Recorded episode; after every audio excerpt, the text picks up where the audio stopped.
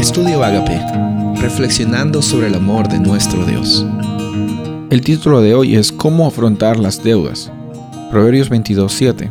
El rico domina al pobre y el que toma prestado es siervo del que presta. En esta semana hemos visto acerca de este tema un poco incómodo de las deudas. Muchas veces personas se sienten avergonzadas por las malas decisiones que tomaron en algún momento o quizás también en un momento de necesidad tuvieron que acudir algún préstamo. Ya sea como fuere las circunstancias, se encuentran en el presente con una deuda que quizás pueden pagarlo o quizás no las pueden pagar. Y muchas veces hay vergüenza entre estos temas porque a veces pensamos que nuestra realidad y nuestra identidad está conectada con lo que tenemos y con lo que no tenemos. Y, si no tenemos algo somos menos.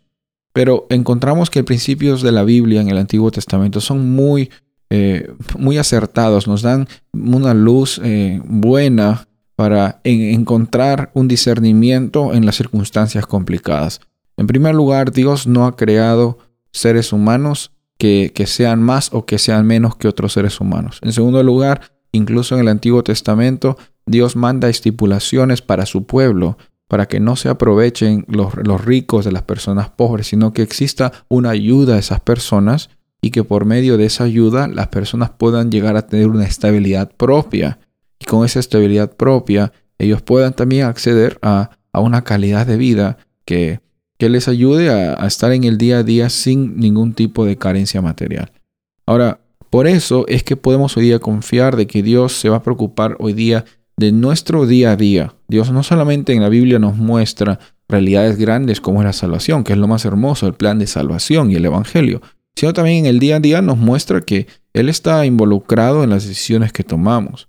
Si es que hoy día estás eh, eh, analizando esto, estás escuchando esto y, has visto durante estos días acerca de las deudas y estás en algún momento quizás has tenido deudas o ahora estás teniendo deudas y, sientes que, que quieres evitarlas eh, te invito en primer lugar a, reconocer la realidad en la que estás viviendo, pero lo más importante es reconocer de que Dios no te está viendo a ti como una suma de, decisiones erróneas o, de deudas que tienes. Dios no está viéndote a ti como una persona que tiene bastantes problemas y por eso eres eh, menos valioso que una persona que no tiene deudas eh, financieras. No.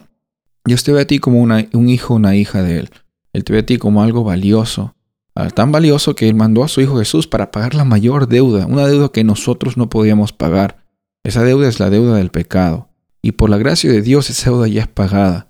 Y las deudas que podamos tener hoy, las, circunstancias financieras en las cuales vivimos hoy, son una sombra en comparación a esta deuda que se nos es perdonada por medio de Cristo Jesús. Obviamente hoy día nos toca vivir el día a día. Nos toca vivir con las responsabilidades financieras que, que pues vienen como parte de vivir en este mundo. Pero nunca, que eso nunca sea una excusa para sentirnos menos que los demás. Que eso nunca sea una excusa para compararnos y para estar eh, queriendo adquirir más que las personas como una competencia. Sino que sea una oportunidad para que nosotros descansemos hoy reconociendo que Dios provee, reconociendo de que Él ya ha pagado la mayor deuda y por eso podemos saber que Él se preocupa por nosotros, por ti y por mí se preocupa por nosotros. Cualquier circunstancia que nosotros podamos pasar, Dios va a estar presente allí. No estamos solos. Soy el pastor Rubén Casabona y deseo que tengas un día bendecido.